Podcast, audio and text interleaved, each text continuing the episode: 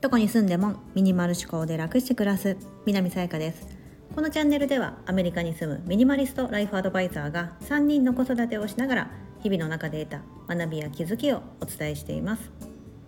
今日は自給思考1時間で10倍の成果を生み出す最強最速スキルというテーマでお伝えしたいと思います。はい久々の本からの引用となります。100日チャレンジも無事に終わりまして 読書をする。まあ、ずっとしてたんですけども、まあ、それをご紹介ぜひぜひスタンド FM の方でもしていきたいなと思ってますので今日は時給思考でございます。これは本のタイトルのまんまあのこのスタエフのタイトルにさせていただきました、えー、オーディブルで私はこれは耳読書で内容を全部聞いた、まあ、読んだ本でありますその中からまあ3つポイントをちょっと皆さんにお伝えしていければなと思ってましてというのはこの自給思考44項目ありましてまあ、かなりいろんなことが書かれてあるんですけどもその中から、まあ、私の方でちょっと勝手に厳選3つしてみましたのでそれを今日は皆さんにシェアしたいと思います。トータルして一貫して何をこの自給思考って言ってるかと言いますと、まあ、もう生産性コスパタイパコストパフォーマンスタイムパフォーマンスみたいなところですよね。まあ、時給って、まあ、あの私も昔はアルバイトとかしてたのでアルバイトの人ってこう時給換算じゃないですか。1時間働いて1,000円などだと。ね。だからその1時間あたりのその何円っていうの単価が高い方が、まあ、もちろんそれぐらいスキルがいる仕事の場合もありますしできるだけ時給が高いところに皆さんアルバイトしてる時とか行ってたと思うんです。私もそうでした。できるだけ時給が高いところまたは時給がちょっと低くてもなんかちょっと楽そうなバイトとかね。まあなんかそれなりのねその価格に見合った仕事があると思うんですけどもまあ、こと、まあ、社会人になったりとか会社員になってくるとその時給の考え方って抜けますよね、うん、1時間で自分があのどれだけ稼ぎ出してるかではなくってまあ月収でこれぐらいですとかね、あとはなんだ年収とかね、うん、もう少し大きな範囲で今まであのこれ最近は考えてると思います。私ももちろんそうでした。なんですけどこの時給思考っていうのがあなるほどねと思ってたのがここに立ち返ることでもっと自分のその時間というのを大切にしましょうと、はい、いうのをすごくあの改めさせられた本だなと思ってます。じゃあまず3つ。何を大項目としてお伝えするかと言いますと1つ目「タイムイズマネーは生ぬるい」「タイムイズライフ」「時間がすべて時間が何よりも資産」ということが1つ目。2つ目。時給思考に変わるステップ PDCA ではなく CAPD で。これが2つ目です。3つ目やらないことを決める。大事な1%に集中する。あ私の好きな項目 最後に持ってきました、はい、この3つです。まず1つ目タイムイズマネーなんて生ぬるいと。よく言われましたよね。タイムイズマネーだ。もう時間がお金に変わるみたいな。ね。まあ、そういう本かなと言ったらちょっと実はちょっと切り口が違って「タイムイズライフだと、うん。まあ、その時間っていうのは何よりも資産なのでそのお金にとらわれてしまうとこの自給思考っていうのはちょっとこう崩れてきてしまいますよなんですよね。うん。なのでここで、まあ、じゃあ具体的にどういうことなのかというとその時間が大事なんだから無駄な自分の1日って24時間って決まってるじゃないですか。もう全人類どの人でも、うん、今日私ね1日36時間あるんだよねなんて人はいなくって、うん、必ず24時間。もうそれは決まっちゃってるからその限られた時間の中で無駄な時間を、まあ、できるだけそぎ落とす。そうすると自由な時間生まれるじゃないですかと。だからタイムイズマネーっていうのでその時間その働けば働くほどお金みたいなやってると本当に必要なのって何なんだろうって見失いがちじゃないですかと。うん。お金が全てじゃないですよねみたいなことなんですよね。うん、でもあのただお金って大事だからその短い時間でたくさん稼ぎ出せたらもっといいじゃんみたいなところの切り口でもあるんですけど、うん、じゃあ何減らすか。例えばですけど通勤時間。通勤時間でどうしても生産性落ちますよねと、うん、なんか電車に揺られてたり立ってたりとかこうギュギュって人に押されてたりわかんないですけどね、うん、あのバスとかで、まあ、タクシーとかもそうですけど道間違えないかなとかバス乗り遅れないかなとか、うん、なんかそういうふうにしてやっぱちょっと気になるから多少そういう集中力が切れちゃうので通勤時間というのはどうしても生産性が落ちるからできるだけ少ない方がいいのであの住む場所住む家ですよね。できるだけ会社に近いとこに住むとか、うん、あのリモートワークで通勤しなくて済むようにするとかなんかそういうふうなことができるんじゃないですかっていうのが通勤時間のこと。そして残業です。残業はやっぱりその1日8時間にさらにプラスして働くっていう形になるのでやっぱりその頭の回転とかもその100%じゃない。だからパフォーマンスを出そうとした時に結構万全な状態で出せないから残業すればするほどあのクオリティ落ちますよねと、うん、で次の日もまた大変になったりとかするから残業するぐらいだったらその定時で切り上げて次の日にそのやらなきゃいけない分をバッてやった方が効率がいい。というようなことだったりします。で3つ目がニュースや新聞。これも知らない間にニュースヤフーニュースとかでこう、まあ、国際情報とか最近の経済のトレンドとかこう、ね、自分の仕事のためにって追ってたのが気づけば1時間2時間みたいなことないですかと。でその中に本当に自分に必要だった情報ってどれぐらいありましたか？みたいな。うん。というようなことで結構そういうふうなして時間が勝手に奪われていってますよねと。今言ったような通勤時間残業ニュースや新聞というものによっていろいろあなたの24時間の中の時間がね勝手にこう泥棒のように知らぬ間に自分で自分の時間を削ってしまってる、うん、というようなことが、まあ、この1つ目「タイムイズマネー」なんて生ぬるい「タイムイズライフだ」時間が全て時間が何よりも資産であると。ああなるほどなと思います。非常に思います。すごく思うこれは。ね。確かにこう年収とか、まあ、月収で考えると、まあ、それなりの額をもらってたとしても通勤時間含めて自分が仕事してる関わってる時間をじゃあ時給で考えてみたら「え？みたいな。あれ？みたいななりななるとかね。私も以前ありました、うん、はあ結構こ今月めちゃめちゃずっと仕事してたのに私時給で換算したらバイトより低いじゃん。みたいな。うん。っていうようなこととかがねあると思うのでまさにこれはそうだなと。改めて考えてみると自分で計算してみるとハッとさせられるんじゃないかと思います。さあ2つ目。時給思考に変わるステップ。PDCA ではなく CAPDA あーやめて。このなんか英語の頭文字取ったこの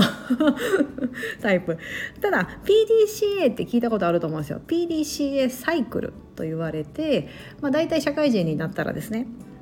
PDCA をちゃんと回して仕事をうまくこう効率よく回していくんだみたいな。これ何かというと何の略かというと P プランの P D 実行ですね。Do あのごめんなさい。Do do です。ごめんなさい。ちょっと最初からいきます。P はプランの略でまあこれ計画ですよね、うん、で D がこれが do なのでこれが実行やるってことです。で C はチェックになるのでこれは評価になります。まあ評価検証とかですね。で A はアクション。の A であってこれは改善です。この PDCA プランえー、do あ間違えません、え日本語で言った計画実行、えー、評価検証そして改善。この PDCA を回すことで、まあ、仕事だったりうまくいく。だから初めは計画から始めましょうってことなんですよね。うん。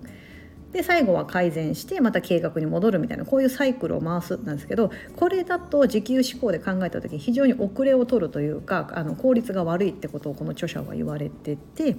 なので CAPD だから最初が C 評価あと検証から入りなさい。これはねあの簡単にリサーチって感じかなと思います、うん、何かやりたいと思った時に周りの人でどうやってやってるんだよってことをリサーチする、うん、でそれがいいのか悪いのかうまくいってんのかどうかとか。でもうすでにそういう検証されたもの今情報社会なのでいろんなことがこうさリサーチできると思うのでまずそこをやりましょうと。だそれに対して次アクションですよね。うん、じゃあ、えーと、どういったものがいいのか、うん、自分にはどれが合うのか。みたいなあとそういうあの何か、えーと、良きとされてるものの改善プランはないのかとかを次に確認してで次が P 計画。そこで初めて計画でよしじゃあ自分ならこうしていこう。っていうので最後に Do 実行すると。うん、でやるとあのもう漏れなくあの確実にできるから、うん、あのいいですよと、うん、初めから計画何のあのもなくななんとなく私はあれになりたいからっていうので計画し始めてこうしてやっていこう。でやってみた。けどうんなんだかうまくいかないなと思って C の検証のところに入ってよしじゃあこうしよう。ってするとそのそのワンサイクルが非常にもったいないと、うん、だったら初めからうまくやってる人のやり方だったりとかもうとことん真似してやってみた方が早いよねみたいな感じなんですよね。うん、だから一番初めに計画から入るのはあの非常に不効率じゃないか非効率じゃないかと、うん、あなるほどなって思いました、うん、確かになと。ダイエットしよう。マイナス3キロとか思ったとしてもでそれでよいしょよいしょってやってみてあ痩せないななんでだろうみたいな感じで。で他のことチェックしてあ最近はなんかこういう方法があるんだみたいな感じでやり始めるってなると初めにやってたそのなんかあの数ヶ月またはその数日っていうのが非常にもったいないですよね。うん。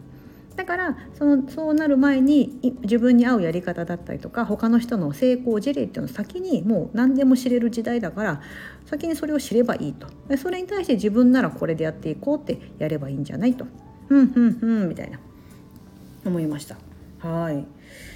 でここで言われてたんだったかな。あのこれ私他でも言い言いたいなと思ってたんですけどあのこれまあステップだと思うんですよね。PDCA を CAPDA って言ってるステップだと思うんですが、うん、時給志向に変わるためにはこういうステップがいいですと。で最終ステップっていうのが無限実行です。よくあるのが有限実行っていうじゃないですか。私もあの有言実行やってたタイプですよね、うん、100日チャレンジやりますって言って ミニマリストを極めたいとか言ってみんなに言言った。で言ったからにはやり抜いたっていうのが有言実行だと思うんですよ、うん、言ったからやったですよね。もう言った手前やめれないからやっちまおうみたいな、はい、有言実行。まあよく言われるのはこれであってあの一番いいのはもう無限実行ですと。もう言わない。いちいちそんな言ってるとまた面倒くさいからってことで言わずにやるこれが一番スピード的には速いですよと、まあ、確かにそうですよねいちいち宣言してわーわーわーって言っててなんかそれに対して反応されてそれにお返事したりとかしてることを考えたらもうそんなこと言わずにただただもうやる。まあ、これが難しいですよねでも究極はここに行けたらいいと確かにそうだと。でじゃあその前のステップ無限あと有限実行の前のステップっていうのは無限不実行ですよね。言わないしやらない。これが一番最初のパターンですよね。もう言ってなんか思ってるけどまあ言わずにそしてやらない。だから誰誰も知らない。っていうのが無限不実行。これは公に出ることがない内容ですけど無限不実行がファーストステップ。そしてセカンドステップが有限不実行。言うんだけど痩せたいとか痩せたいなと思ってます。やろうかなと思ってますって言ってるけどやらない。これ有限不二行これちょっとあのですね。信用を失っちゃうタイプになりますよね、うん、だからみんな言わないと思うんですよ。一つ目のそうステップの無限不実行で終わっちゃうと思うんですけど。でその最最第3ステップサードステップとしては有限実行になってもう言ったからにはやるみたいな、うん。まあ、完成度とかは関係関係しなくていいと思うんですよ、うん、言って、まあ、ちょっとでもやったらそれは有限実行になりますよね。で無限実行。これが一番自給志向の人にとってはいいですよと。もうそんな言ってる間に先にやっちゃおうみたいな、うん。まあ、よくある成功者の人ってみんなこうですよね。言わずにやっちゃってその成果が評価されてるみたいな、うん、というような感じです。これが2つ目。で3つ目これ大好きな私の項目やらないことを決める大事な1%に集中するそうですよね結構これ大好きな項目だけど私もこれついついなんかあのいろんなことに手を出しがちなところがあるんですが、まあ、ここで言われてるのは自分がやるべきことをま減らすです。このここで言われてたのはもう人に任せるとか人に依頼するみたいな。自分が本当にこの方ねあのねビジネスコンサルタントとか会社経営とかいろいろ散々してきてそういうノウハウをあのスクールとかで教えてる方なんですよね、うん、ビジネススクールみたいな立ち上げてやってらっしゃる方。だからあの自分自身はその仕組みを考えたりとかをする。けど実際にじゃあ教えるもそうだしなんだろうそういうスクールのその運営だったりとかね、あのおかそういうことは他の人に任せてるみたいな。そういうことまで全部自分でやってるともう自分の時間なんてもうあっという間になくなってしまうからと。うん、だから自分が本当にすべきことは何なのかということでやるべきことをどんどん減らしていく。人にお願いしていくだったりとか、うん、っていうことが1つ目であとは決断する回数を減らす。これは習慣化のことが言われてましたね。はい、なんか毎日あの何かをこう決断する。まあ服を選ぶとかもそうですし何でもそうだと思うんだけどそういう回数が増えるほど悩む時間もそうですしやっぱ頭も消費しますよね。考えるってことで、うん、そういった回数をどんどん減らしていくやり方をしましょうと。例えばそのパソコンの中身だったりとかもできるだけすっきりした状態だったりとかあと予測変換機能とかあとこう文字メールとか打つ時もえーと、もうなんか「よ」って打ったら「よろしくお願いします」が出てくるとかね、うん、なんかそういうふうにしてこういちいちこうあの考えたりとかする、うん、決断するっていう時間を減らしましょうと。うん、で人間関係を入れ替えましょう入れ替えるって書かれててすげえなと思ったんですけど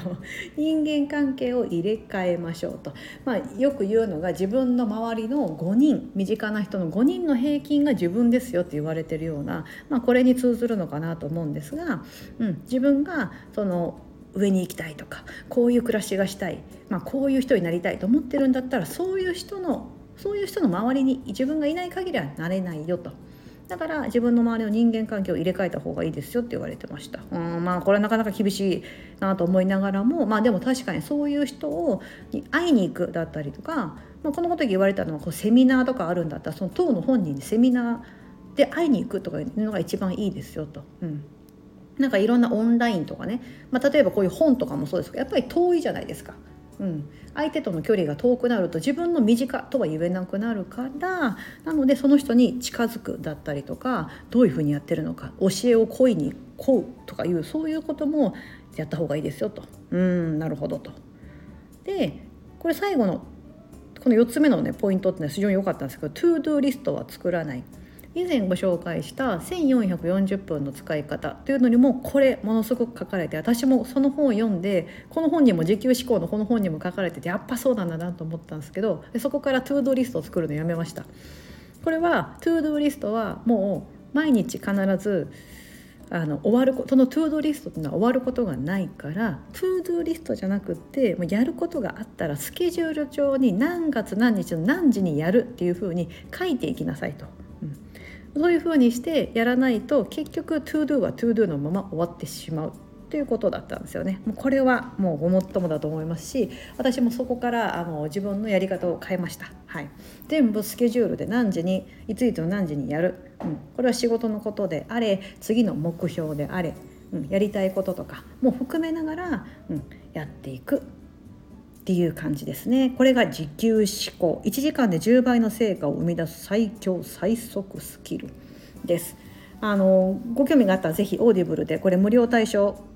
作品。作品って言ったら無料対象の本ですのでオーディブルに加入していれば、えー、聞けますし30日間ねオーディブルとお試しできるので結構お友達の中でも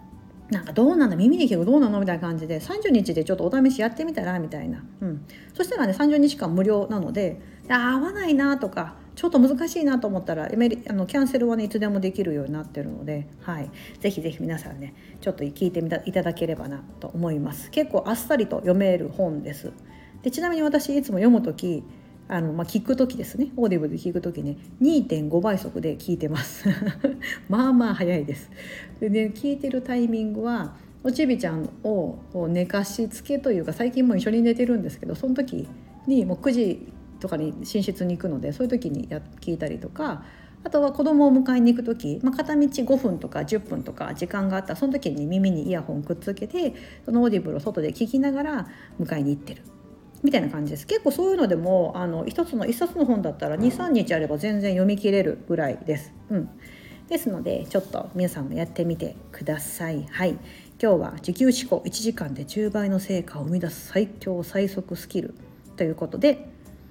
1 Time is money。なんて生ぬるい。 Time is life。時間が全て時間が何よりの資産。2つ目時給思考に変わるステップ。PDCA ではなく CADP あ CAPD で3番やらないことを決める。大事な1%に集中する。ということをお伝えしてみました。ここまでお聴きいただき本当にありがとうございます。今日が皆様にとって素敵な一日になりますように。